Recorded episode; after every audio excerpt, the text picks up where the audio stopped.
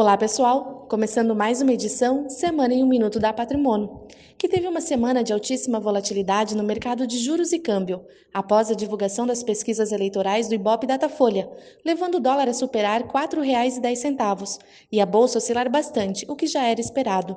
Agora o mercado questiona se o Banco Central deveria ou não intervir para frear o dólar, apesar do presidente da instituição ter dito em junho que não elevaria os juros para conter a volatilidade cambial. Nesta semana também foi divulgado o IPCA 15, que registrou alta de 0,13% após marcar 0,64% em julho. No acumulado de 12 meses, o índice registra 4,30%.